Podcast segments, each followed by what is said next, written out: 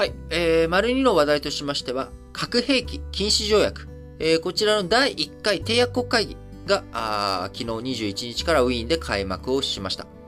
えー、国連のグテレス事務総長、冒頭のビデオメッセージの中で、私たちは一握りの国家が持つ核兵器によって地球上の全ての生命を危険にさらすことを許さないと訴えました。えー、核禁条約、核兵器の保有や使用を禁止した初の国際条約ということで、えー、今から5年前の2017年に国連で採択され、2021年1月に発行しました。えー、国連加盟国193カ国地域の中でね、65カ国地域が批准しているということになっておりますが、アメリカ、イギリス、フランス、中国、ロシアの核保有5カ国など、核兵器をね、保有している国は参加をしていないということで、えー、事実上、まあ、理念先行型という状態にはなってしまっているというのが、まあ、問題点かなと。で、そして日本もですね、あの、被爆、唯一のね、えー、核兵器の、えー、被爆国ということである日本、広島、長崎を抱える日本としても、えー、核兵器をなくしていくということ、こちらはね、大切なんだけれども、えー、核禁条約というもの、これが実際的には機能しないよねということ、えー、そして今現実を無視した、えー、核兵器のね、傘の下に、えー、日本もいるし、えー、いろんな国々、いろんなところがいるということを考えてたときに、えー、まあ、核禁条約というもの、これが理念先行でしっかりと、あの、地に足ついたものじゃないよねということで、日本、不参加という態度を、えー、対応をしております。えー、その一方でね、あのー、日本政府、不参加会議に出席せずということになっておりますが、えー、広島市長や長崎市長、えー、その他日本から被爆者の方々や、えー、人権団体とかですかね、え、そのあたりが、え、参加ということになっておりますが、えー、なかなか、まあ、実際にどういうふうに会議、会合がね、進んでいくのかというところ、注目はしていきますが、えー、僕的にはですね、やはり今、あのー、一番その現実的に、なんかまあ現実的でもないんですけれども、あの、何か、あこの世の中から核兵器をね、なくしていくっていうことを考えていったときに、一番こう、効力を発揮しうる。なと思っているのは、あ NPT のね、えー、会合だと思っています、えー、新型コロナの影響もあって、この、何年もね、えー、延期が続いてしまいましたけれども、今年の夏に、えー、NPT の会合というものが開かれます。えその NPT の会合の中には、え初めてね、え日本の首相として岸田文雄首相も参加する予定ということも出ておりますけれども、この NPT というものは何かっていうと、核拡散、あ核不拡散、え核拡散防止条約、え核不拡散条約と言われているものが NPT ですけれども、この NPT、えー、加盟国がね、しっかりと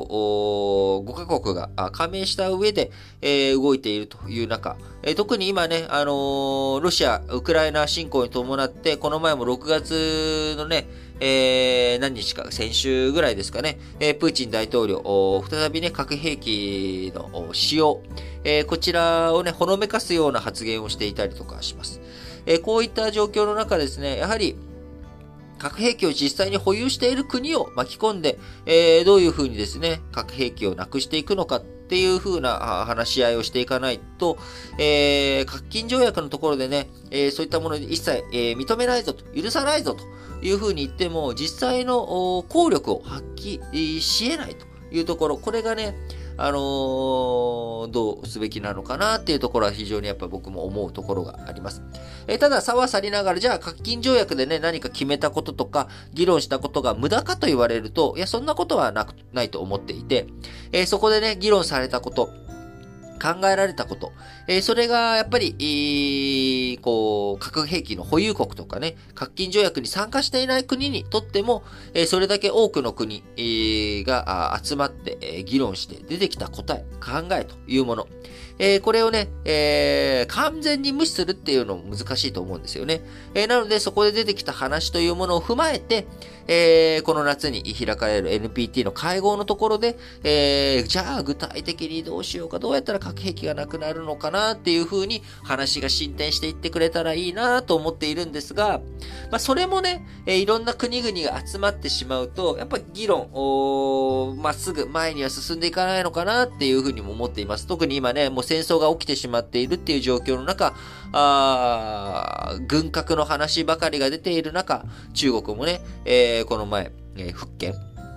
えー、新しい空母、を浸水させて、えー、その後ね、原子力空母を持っていこうという計画もある。えー、日本もね、えー、中国や北朝鮮、ロシアの軍拡、え、こういった状況の軍事的な圧力、安全保障上の考え、え、問題から GDP、えー、今までね、えー、GDP 比1%に防衛費を抑えようというふうに話していたものを、えー、2倍となる2%まで枠を増やして、えー、防衛力の整備、しっかりとやっていこうっていう話。えー、あるいは、ちょっと前ですけど、イギリス、えー、核弾頭をね、えー、保有、増やしていこうとか、まあ、こういった風に世界各地で軍拡の波が押し寄せているという状況です。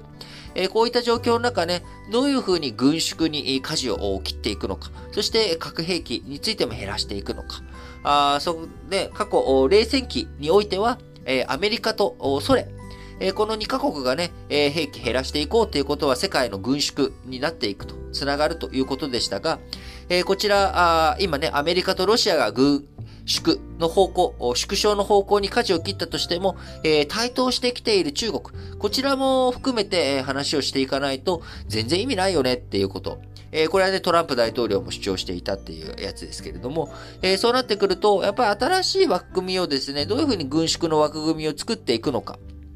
過去今から100年前にはね、えー、ロンドン海軍軍縮会議とか、ワシントン軍縮会議とか、あこういった会議をして、なんとか軍縮軍縮に持っていこうというふうにしましたけれども、最終的には、あ世界恐慌の波によって、えー、ブロック経済、えー、進んでいってしまった。あブロック経済進んでいってしまって、そのブロック経済を打破していくためには軍事力に頼らざるを得ないということで、えー、ナチス、ドイツや、あ大日本帝国、えー、こういったところがね、軍拡に推し進んでいって戦争への道、えー、進んでいったわけです。えー、そう考えていくと、え、軍縮という道はね、え、決して、え、それが平和を必ずしももたらす道ではないんですけれども、え、軍拡と軍縮、どちらもね、え、歯止めを、軍拡が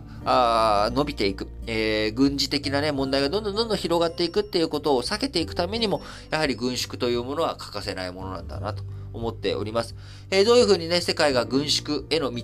歩んでいくことができるのか、あそのためにヒントとなるようなね、えー、話、出てくるのかどうか、えー、核禁条約のね、初会合、えー、この後何日までだったかな ?23 日とか24日ぐらいですかね。えー、そのあたりでね、全体の声明を採択していくということだと思いますので、また声明が採択されましたら、紹介していきたいなと思っています。